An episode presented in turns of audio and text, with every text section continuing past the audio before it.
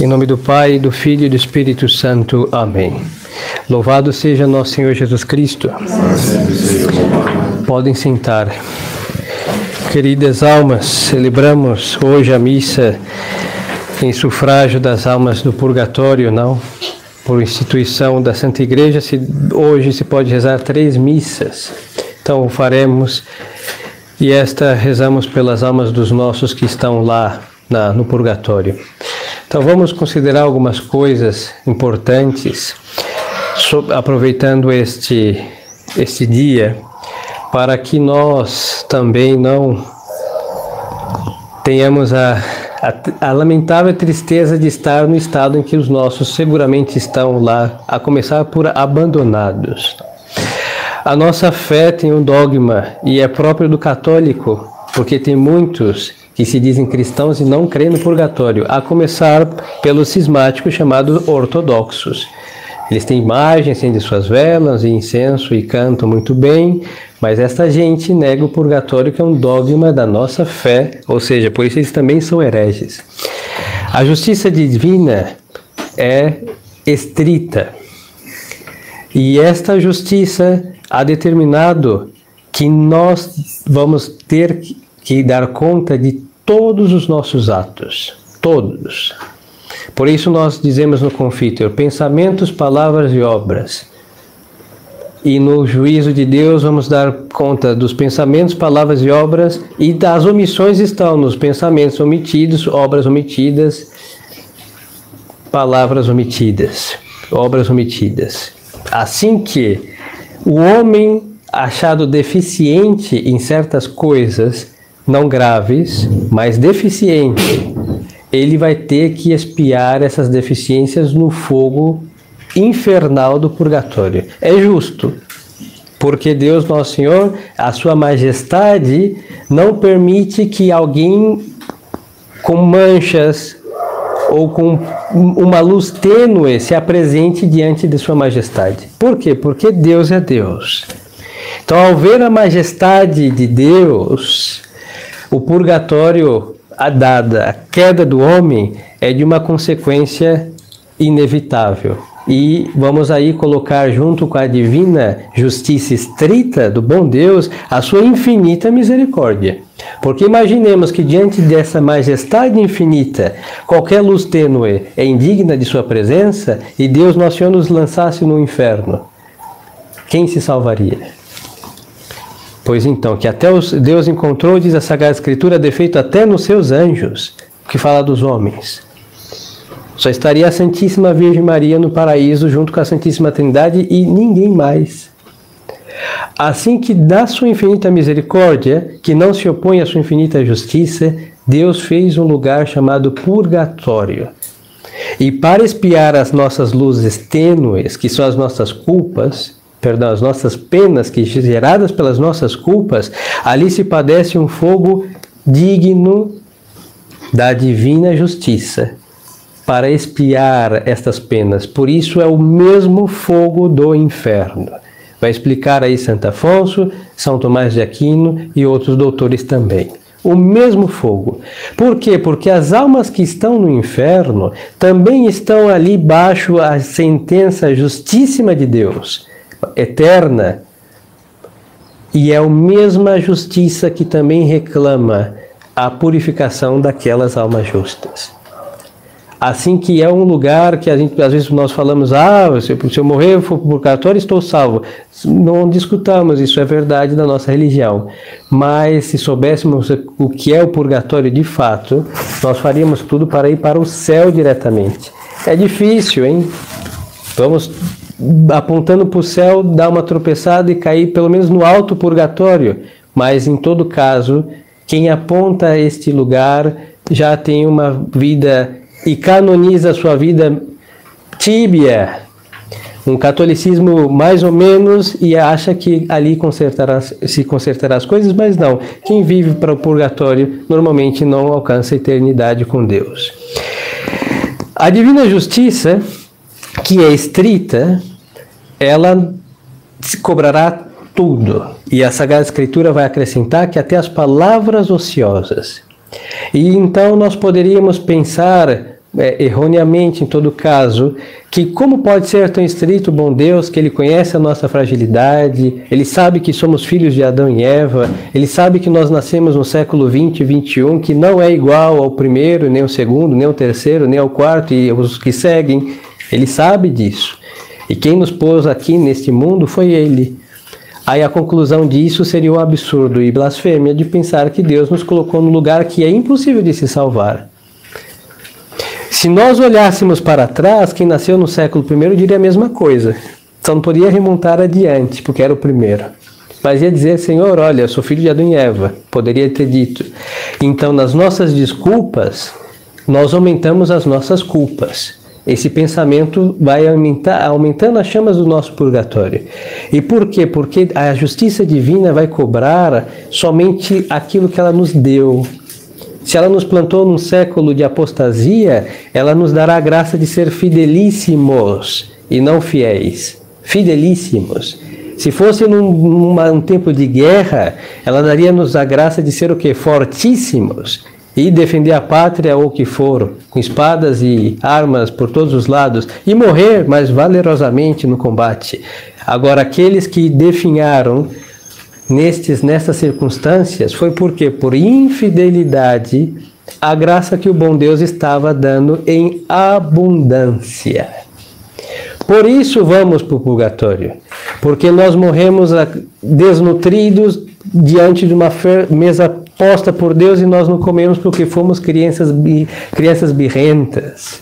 Fizemos aquilo que nós quisemos, nos servimos das graças selecionadas a nosso critério e aí, claro, que nossa alma se encontrará anêmica diante de Deus e vamos ao fogo enriquecido do ferro da justiça de Deus para nos robustecer, para que diante do céu nós tenhamos o que? Uma presença da nobreza digna da majestade do Altíssimo. Então, queridas almas, para que nós não tenhamos a duas desventuras. A primeira é cair no purgatório. E a outra é ser esquecido pelos vivos, como nós sabemos, que se não fosse feriado, ninguém saberia que as pessoas, as pessoas não morrem mais. Elas são apagadas da existência, inclusive das memórias, não?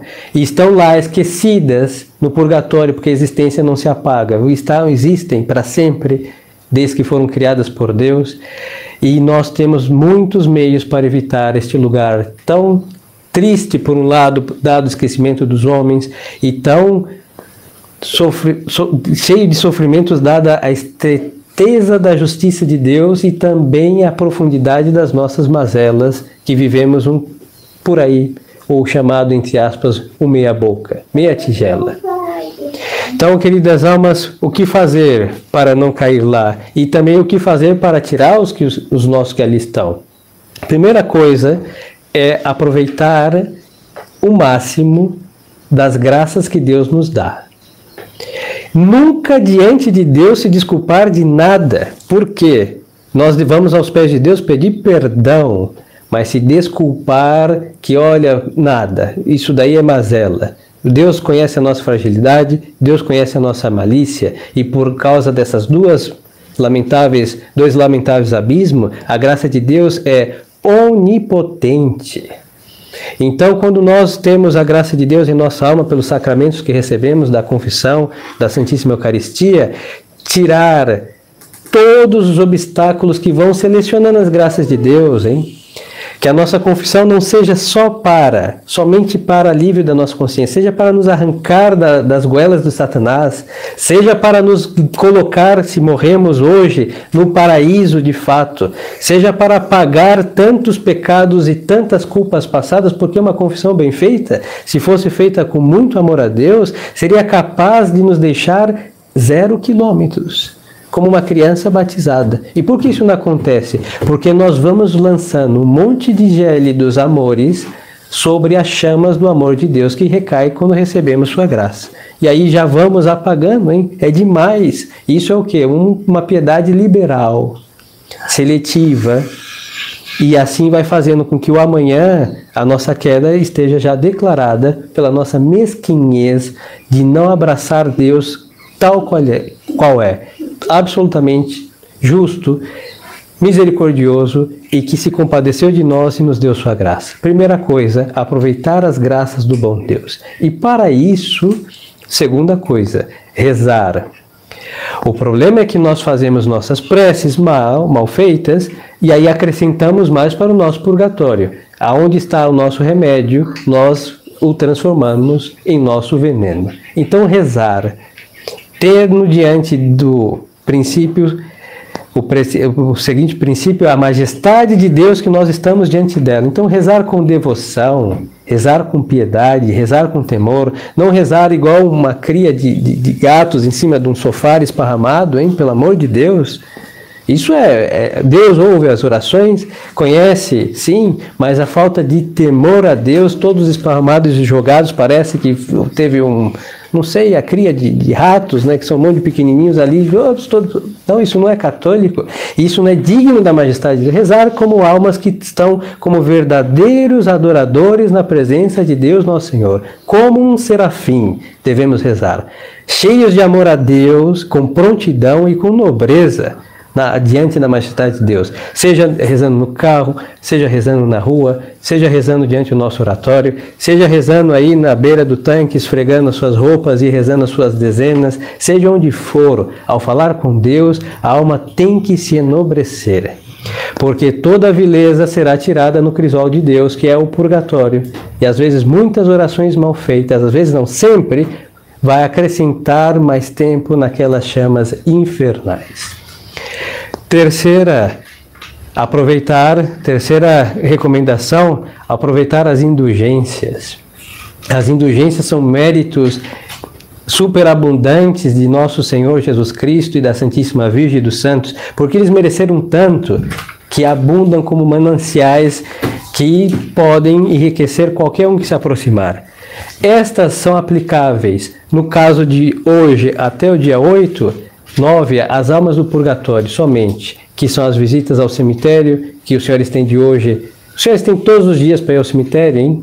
Mas hoje esses oito dias são mais enriquecidos com indulgências. Nos outros também tem, mas são menores, mas nada impede. Como outrora, segundas-feiras dedicadas às almas não custa nada. Às vezes pode ser difícil ficar caminhando, mas ao cruzar a porta está dentro e rezar alguma coisa por elas dentro daquele recinto onde estão aqueles restos que esperam a ressurreição. Pois então, indulgências. Temos no nosso rosário ou terço, pias sacras e várias devoções, inclusive aquelas práticas de sempre, desde o sinal da cruz, muitas jaculatórias que o, cada um tem as suas e, e as rezam, que tem um monte de indulgência, mas nós não ganhamos por quê? Primeiro que nós nem estamos com a menor preocupação de ganhá-las e é por isso as ignoramos. E, e recebendo essas indulgências, a nossa alma vai espiando o que deveria pagar lá naquela aquele chama infernal. E serve para expiação nossa e delas que ali estão. Então aproveitar as indulgências. Se me falhar a memória, Santa Teresa teve uma das suas filhas que morreu, uma carmelita, e viu entrar no paraíso somente pelo grande apreço que esta freira tinha pelas indulgências. Claro, ao ganhar muitas, ela ficou totalmente em, conforme os critérios de Deus, apagou suas penas e tinha o que? Da morte dá o grande salto para a eternidade diretamente, ganhando indulgências. Nós temos mil modos de ganhar, de lucrá-las, mas para isso supõe a primeira condição: estar sempre na graça de Deus e aí também, para que ganhar as plenárias, tirar o afeto que nós temos aos nossos queridos e amados pecados veniais. Por isso, a primeira condição é imprescindível, é necessária, sem a qual nós não conseguimos nem rezar e muito menos ganhar as indulgências que supõem boas obras a começar por orações. E depois, queridas almas, por aqui para o quarta, oferecer os sacrifícios, penas, contrariedades que o bom Deus permite que soframos. Aqui tem duas coisas. A primeira é que Deus envia. A intempérie, se faz calor, posso me refrigerar com um ar condicionado, um ventilador. Nada impede Mas dadas as chamas que não têm refrigério lá no purgatório, porque ninguém vai rezar por nós, hein? Dou essa notícia triste. Vão esquecer de nós ao nos sepultarem. Então, vamos ser sensatos. Ofereça aquele calor a Deus, porque muito mais é o do purgatório, que para ter um ar condicionado são as indulgências que os vivos não oferecerão por nós. São as missas que os vivos não oferecerão por nós. E ter um pouco a nossa lembrança, porque para muitos nossa morte será uma ocasião de muita alegria. E aí complica-se a nossa, a nossa estadia no purgatório. Então sejamos sensatos. Ao aproveitar, faz frio, posso me abrigar, nada impede agasalhar-se, nenhum problema. Mas ofereça alguma coisa a Deus, a evite a, o amaneiramento disso, as mãos no bolso, ou as queixas contra o frio, porque no inverno tem que fazer frio, isso está determinado desde que Deus criou as estações, temos que sofrer, e assim essas pequenas coisas também aliviam e robustecem a alma, porque quem se queixa dessas coisas é alma muito frágil, que também vai se robustecer lá naquelas chamas. E outra coisa que aí depende da boa vontade, do conhecimento de si, é fazer penitência. O bom um jejum de verdade, não precisamos esperar o calendário ter a cor roxa e um jejum lá, e um peixe e um pedaço de pão, não. Devemos só ter presente que de segunda a sábado, qualquer dia da semana, sem grandes dispensas, não precisa uma bula papal, hein? Não existe uma que proíba e nenhuma que mande. Assim que está o critério do devoto de fazer um jejum por semana não mataria ninguém e fazê-lo com grande temor de Deus. Os que não podem jejuar, pode se vestir talvez um, um silício, uma orações de joelho mais tempo. Nada impede sem destruir-se tampouco, porque a penitência é para nos robustecer, não é para nos destruir. E assim vamos diante da divina justiça pagando as dívidas das nossas penas e também das nossas culpas e dos nossos também, e nos transformamos em benfeitores das almas. Imagine os senhores qual seria, será a gratidão de uma alma que está lá há 300 anos e por causa de uma dessas práticas nós as livramos dessas chamas infernais e deixamos a, ela possuir a eternidade por Deus por causa de uma dessas práticas. Gratidão eterna. Então rezemos pelas almas, não só por causa do 2 de novembro, não, porque primeiro princípio de caridade, os nossos vivos que temos que ter caridade, mas os nossos mortos também, porque são nossos. É o nosso tio, a nossa avó, os que têm os seus pais falecidos, irmãos, e aí daí para todos, e como a fé nos une uma só, um só corpo, ou seja, todas as almas do purgatório são nossos próximos. Então rezemos por elas com muita devoção.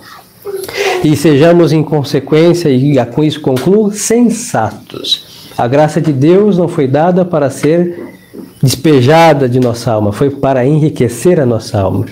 Por isso a primeira consideração. E Deus em conosco, vivendo em nossa alma pela graça, vai ser adorado, porque onde Deus está, os seres que têm consciência da presença de Deus se inclinam ante a majestade de Deus, por isso rezar.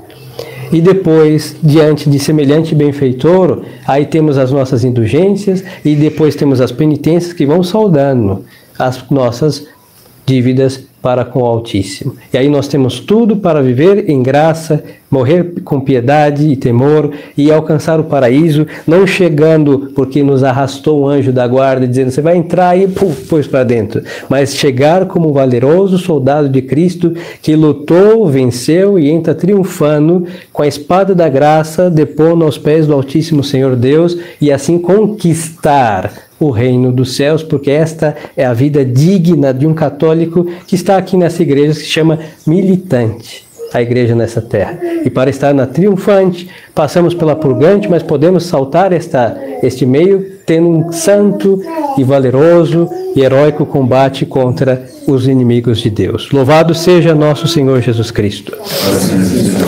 Em nome do Pai, do Filho e do Espírito Santo. Amém.